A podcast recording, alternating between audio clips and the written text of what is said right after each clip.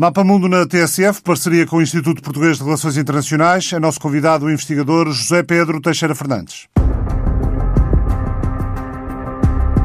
O presidente da Ucrânia diz que a luta das forças ucranianas na cidade de Severodonetsk está a decidir o destino do Donbass, no leste do país.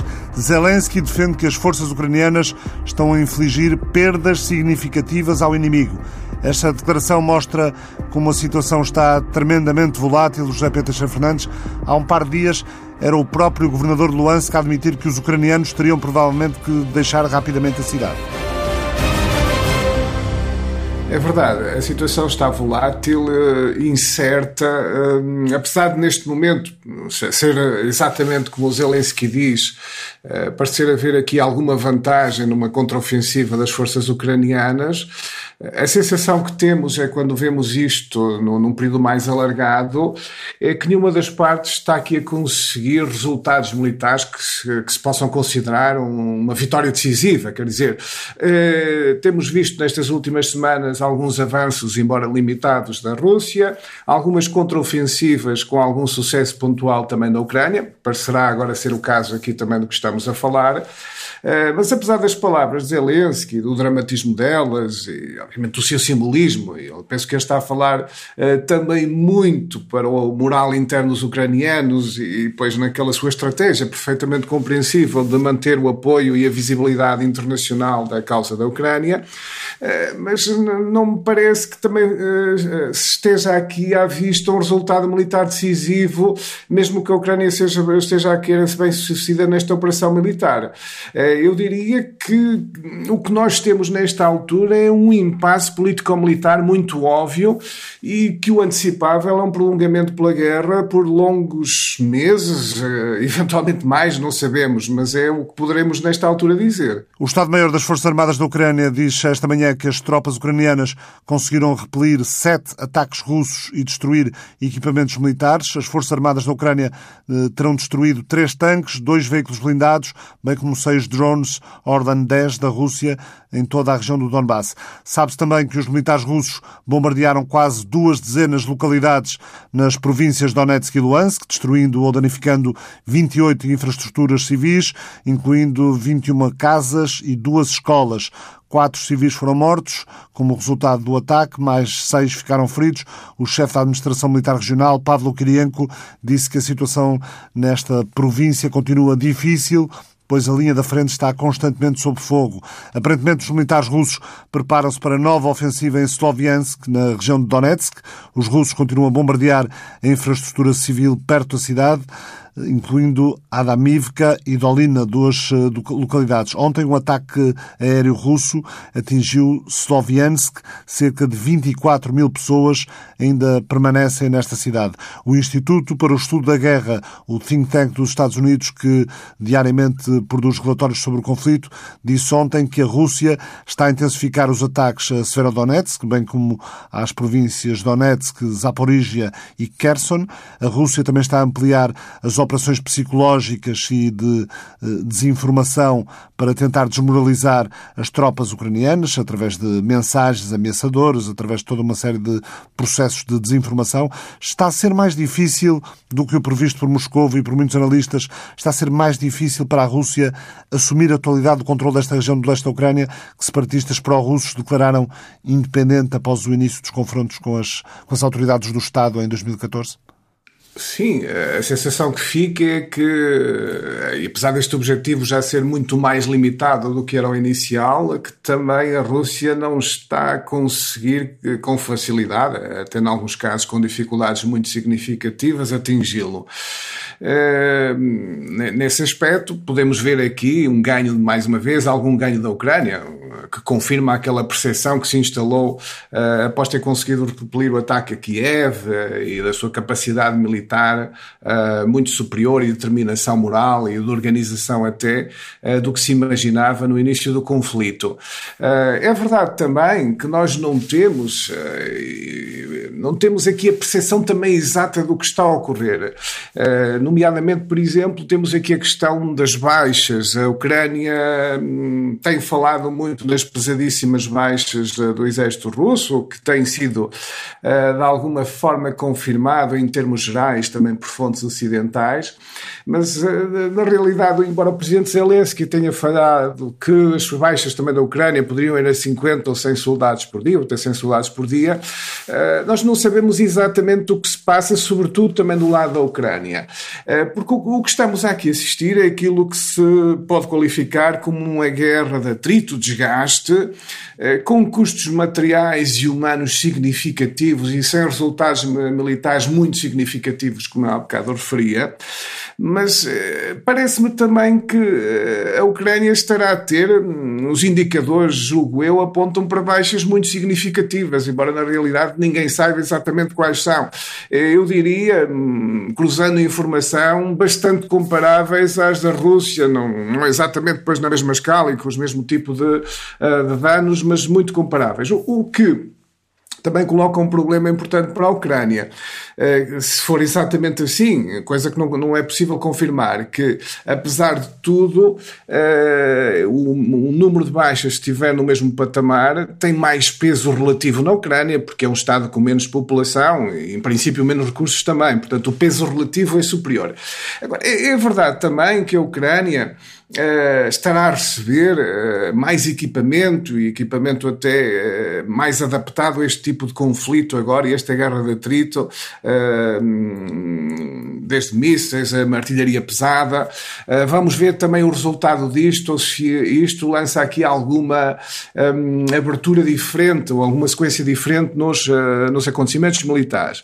Mas eu, quando nós comentamos isto e analisamos esta situação, por vezes vem-me à mente aquilo que, sendo um conflito completamente diferente, mas que parece nesta altura uh, ter aqui alguma analogia, que é o que nós vimos nos anos 50 na Guerra da, na Guerra da Coreia, uh, onde há, num, primeiro momento, um avanço muito significativo das forças multinacionais lideradas pelos Estados Unidos, depois há um recuo muito significativo, nomeadamente com a intervenção da China, e o conflito dura sensivelmente ainda mais três anos depois disso, uh, na realidade para terminar praticamente como estavam as posições uh, a partir do momento em que depois há também uma contraofensiva norte-americana que para depois esse avanços das forças norte-coreanas e chinesas. Portanto, uma longa guerra de atrito com ganhos mínimos de, na parte territoriais de ambas as partes e com uh, perdas materiais e humanas, obviamente, sempre a aumentar. Este parece ser, infelizmente, o, o, panorama que nós estamos a ver e que vai hum, se manter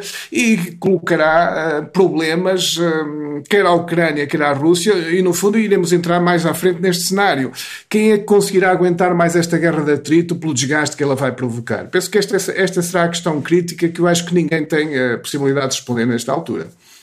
E, na sua opinião, perdendo a guerra no Donbass, a Ucrânia pode passar à insurgência nestes territórios que não conseguir recuperar de um ponto de vista mais convencional? Pois, hum, esse, esse, esse, é um risco que a Rússia obviamente tem e qualquer ocupante tem. A, verdade é que nós, o que nós estamos a ver aqui, eh, o que nós estamos a ver aqui é, é, é, são duas coisas que também são importantes sobre isso. A primeira é, eh, no Donbass é onde há, em geral, mais populações pró-russas. Portanto, há aqui algum misto de populações eh, que dividiam, pelo menos num passado normal, entre um sentir-se perfeitamente integradas na Ucrânia e olharem muito mais para a Rússia, o modelo da Rússia. O, o que estamos a ver aqui também neste conflito, até pela brutalidade dele, é uma destruição enorme de cidades, vilas, aldeias, uh, com populações largamente em fuga. Uh, portanto, admito que isso possa não se colocar tanto assim, sobretudo se isto ficar restrito só à região de Donbass. Obviamente, se a Rússia depois entrar noutro tipo de, de territórios, isso já será diferente. Porque Parece-me pela conjugação de algumas populações pró-russas que já existem no terreno, pela destruição enorme, pela fuga que muitas das populações uh, que se identificam com a Ucrânia provavelmente estão a ter, ou voluntariamente, ou elas próprias empurradas pelo exército russo, que na realidade iremos ter uma alteração demográfica significativa. O que não deixará talvez muito espaço, não, não estou a dizer que o elimine completamente, mas eu diria que não, não deixará talvez assim tanto espaço quanto isso na guerra de guerrilha, se estivermos apenas apenas aqui nestas regiões do Donbass. Obviamente, se isto avançar para outras áreas, já uh, o perfil será diferente e a questão já se colocará nos termos. Outras notícias da guerra. No sul do país, um porta-voz do Ministério da Defesa diz que a Rússia está a enviar tanques adicionais para Zaporizhia.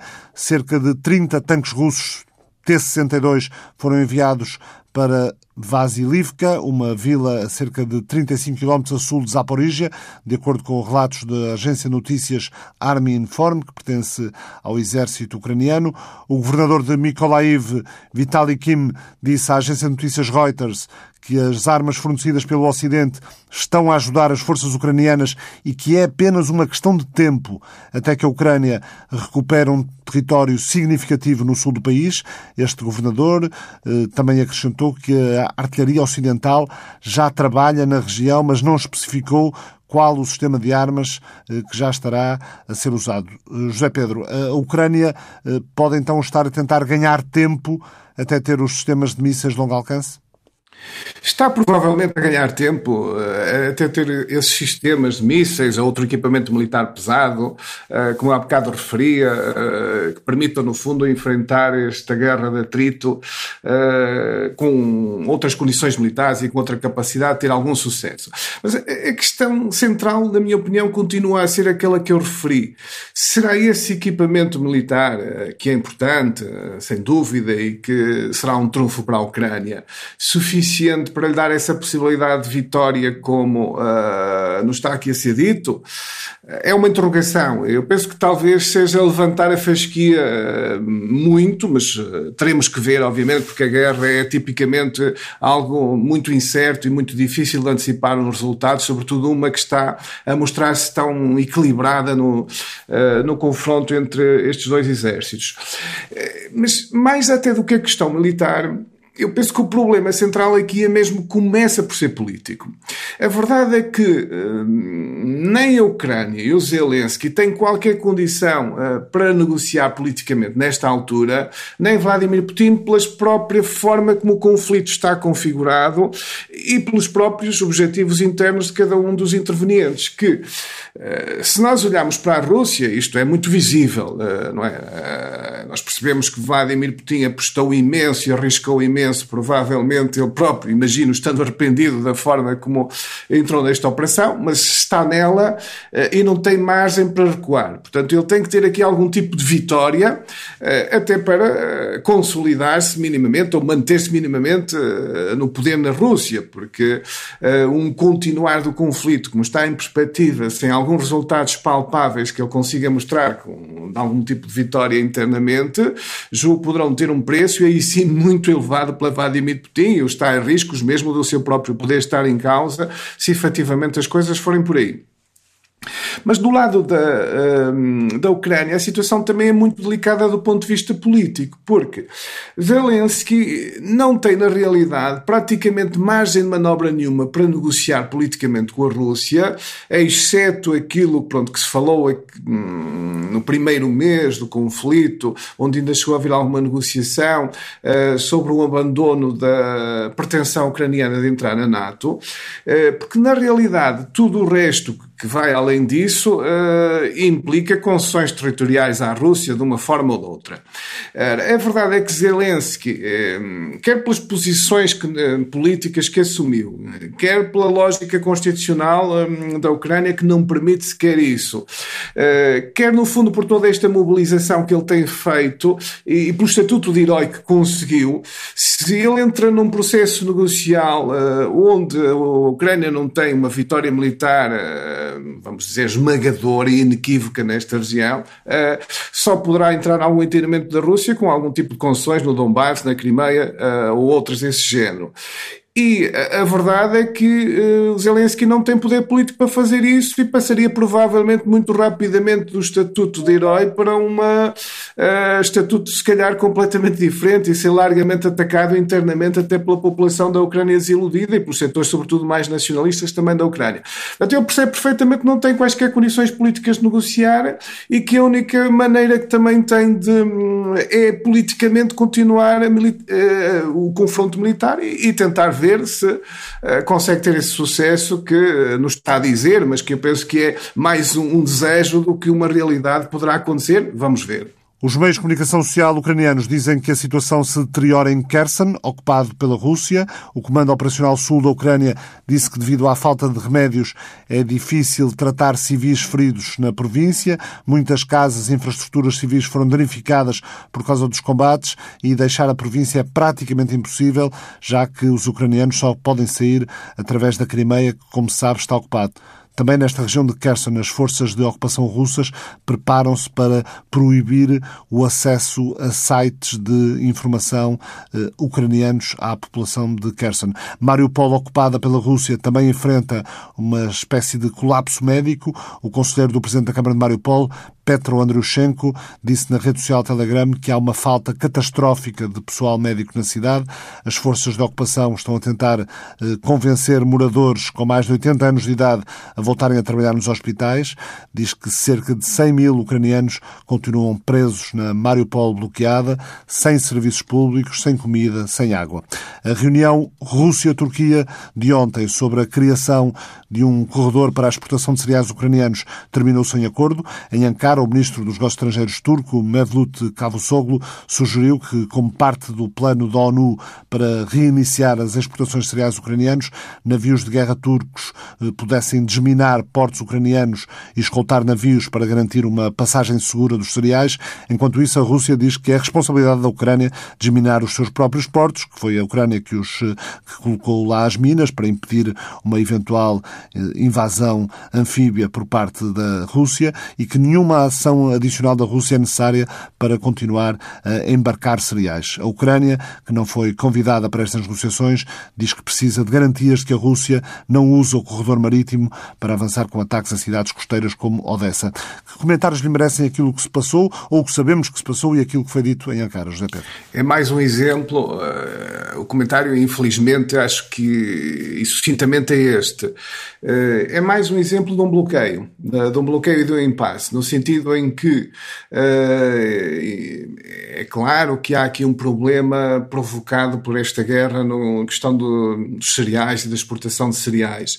Uh, a Ucrânia tem todo o seu modelo de exportação, aliás, como a Rússia, virado para países do Médio Oriente, da África, dessas partes do mundo, onde a sua saída é larguissimamente por via marítima, 90% ou até mais. Porque o mercado de cereais não é a Europa, portanto não, não sai por via terrestre. É uma questão de olhar para o mapa e percebe-se logo que a saída uh, e toda a estrutura logística que tem montado até desde celeiros até aos contentores está feita por via marítima. Uh, daí a importância desta questão, como se tem discutido, para a Ucrânia, obviamente, mas também para os países do mundo que dependem dessas exportações. Uh, é verdade que a Rússia aqui um, usa isto como também um trunfo nesta pressão para obter algum tipo de concessões, uh, sobretudo políticas. Uh, por, por um lado, há aqui uma situação que é irónica, que é, fundamentalmente, se nós olharmos para o mapa dos países que são destinatários tradicionais das exportações de cereais da Ucrânia e da Rússia, vemos que são largamente os mesmos. O que não é surpreendente porque Provavelmente a explicação disto eram os antigos Estados clientes da União Soviética. A União Soviética desapareceu em 91 e, no fundo, Rússia e Ucrânia passaram a abastecer de uma forma mais ou menos concorrencial esses mercados. Para já, a Rússia tem aqui uma, uma vantagem, isto numa linguagem neutral, que é eliminar um competidor no mercado de cereais que compete para os mesmos países. Ou seja, eh, retira aqui uma vantagem, se abstraímos agora aqui do lado humano dramático que isto gera, eliminou aqui um concorrente e, no fundo, pode exportar e beneficiar uh, dos preços mais elevados, ainda por cima nos mercados internacionais. Ao mesmo tempo, é, é, há aqui consciência também dos russos que é necessário encontrar aqui algum tipo de solução e que isto será muito bem-vindo pela comunidade internacional. Daí estas negociações com a Turquia, que também é um país que aqui, pronto, procura fazer uma ponte, mas tem os seus objetivos muito próprios, como já falamos até noutros programas sobre este conflito e a sua atuação, e de obter também as suas próprias compensações, mas poderia ter, de facto, aqui um papel uh, de mediador e facilitar esta saída e até fazer aqui alguma escolta dos navios mercantes. Mas o ponto crítico não é a Turquia, uh, por muito papel positivo que a Turquia, neste caso específico, possa ter. O ponto crítico aqui é, mais uma vez, o que a Rússia quer, em termos de compensações, também para fazer isso, e a Ucrânia considera aceitável. Na Ucrânia, eh, nós temos o problema óbvio que o governo da Ucrânia diz, que é eh, a desminagem dos portos, e a minagem foi feita, obviamente, por razões eh, militares e para evitar um desembarque anfíbio dos, dos russos. Ao fazer-se essa desminagem, naturalmente que estamos a abrir o caminho à navegação marítima, mas também estamos a abrir o caminho a possíveis investidas da Marinha Russa, e percebe percebe-se perfeitamente a preocupação e o risco que há do governo da Ucrânia não querer avançar para isso sem garantias efetivas.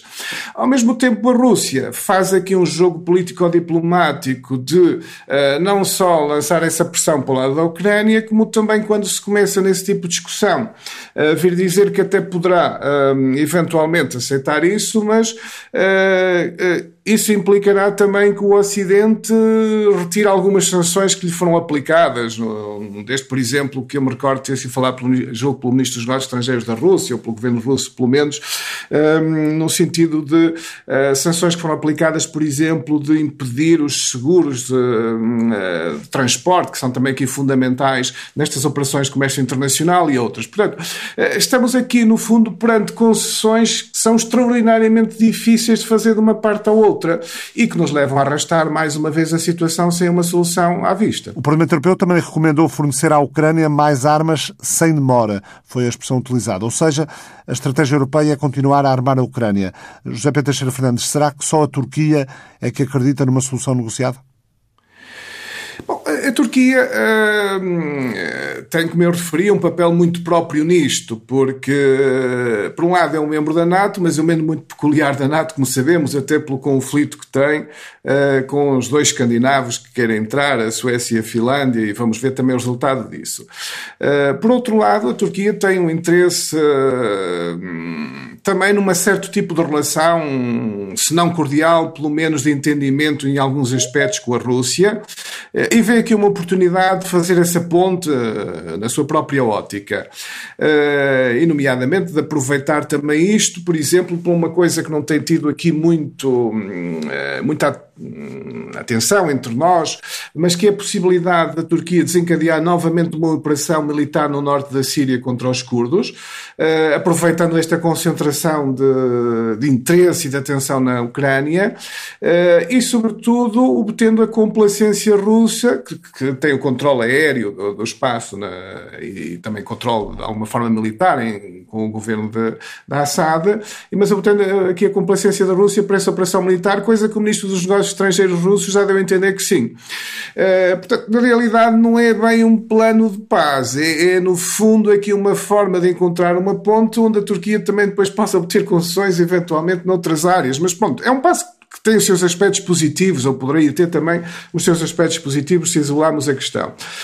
Do lado da União Europeia, eh, o problema é muito, eu julgo que aquele que eu referi dos Estados Unidos ainda muito mais vincado, porque a União Europeia também se envolveu e tem aqui um sentimento grande de culpa pela, na questão da Ucrânia, eh, pela vontade da Ucrânia de ir à União Europeia, por todo o problema anterior, que agora aqui não, não, não vale a pena repetir, mas é fundamentalmente bem conhecido.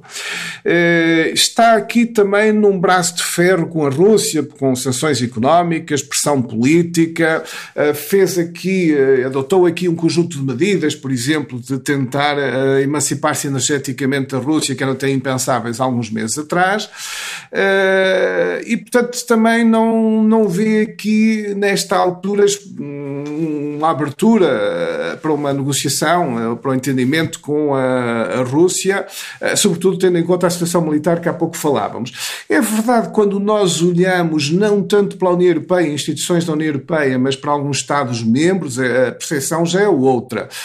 Nós vimos alguns planos ou propostas da Itália, vemos Por exemplo, que o Macron, que neste momento está muito absorvido na política interna por causa das eleições uh, legislativas, uh, mas que se lhe correr bem o resultado eleitoral e voltar em força, digamos, ao poder em França, com um governo que uh, está em sintonia com, a, com ele, com a sua área política, seguramente irá procurar marcar novamente o terreno da União Europeia e penso que talvez aí poderão aparecer algumas ideias ou algumas iniciativas de algum tipo de negociação. O Parlamento Europeu recomenda que seja concedido à Ucrânia o estatuto de candidata à União Europeia. 438 membros do Parlamento Europeu votaram a favor da resolução que aconselha o Bloco a conceder à Ucrânia o estatuto de candidato. 65 membros votaram contra.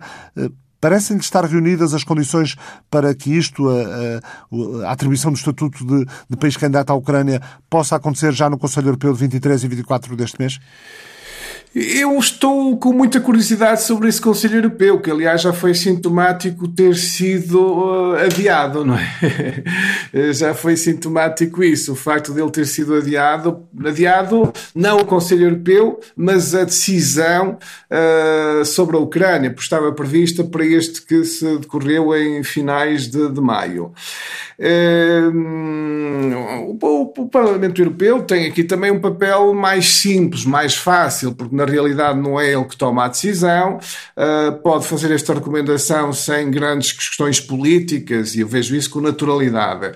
Uh, já da parte do Conselho, uh, as questões obviamente têm outro impacto e têm outra, outras ramificações, e vimos também, por exemplo, as declarações da França e de Emmanuel Macron, só para dar aqui o caso mais óbvio, que estamos perante aqui uma medida com imensas implicações, não só pela complexidade de um processo de adesão, como, o paralelismo que tem uh, e que naturalmente poderá ser invocado para outros países que estão em negociações, até a capacidade da União Europeia de absorver um Estado com estas características envolvido num conflito militar sem fim à vista, não é? portanto, há aqui muitas, estão aqui muitas questões em jogo, onde eu admito que a União Europeia possa dar o estatuto de candidato oficial ou então um potencial candidato, como fez alguns Estados dos Balcãs, mas isto será apenas o princípio de um longo e incerto caminho.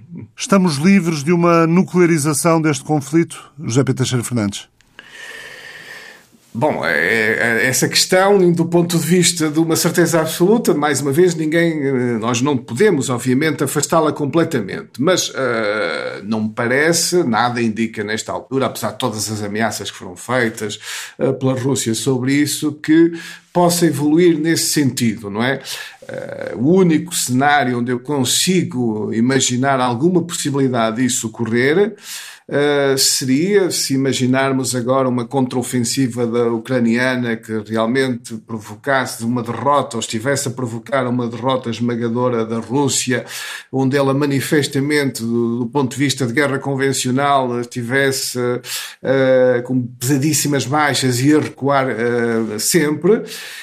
aí consigo imaginar, uh, num cenário extremo, o risco aumentar muito de, do uso de armas químicas ou até de uma arma nuclear tática, como se tem falado. Mas esse seria um cenário muito extremo, uh, apenas plausível nessas circunstâncias. O, facto de ser plausível nessas circunstâncias não quer dizer que se elas ocorram seja mesmo uma realidade. Agora, aí eu penso que o risco aumentaria de podermos entrar nesse cenário. Para já, nada indica que as coisas vão por aí, nem, nem que haja um risco muito significativo disso ocorrer. Obviamente não devemos desvalorizá-lo completamente nem ignorá-lo. Muito obrigado, José Pedro Teixeira Fernandes. O Mapa Mundo regressa na próxima semana.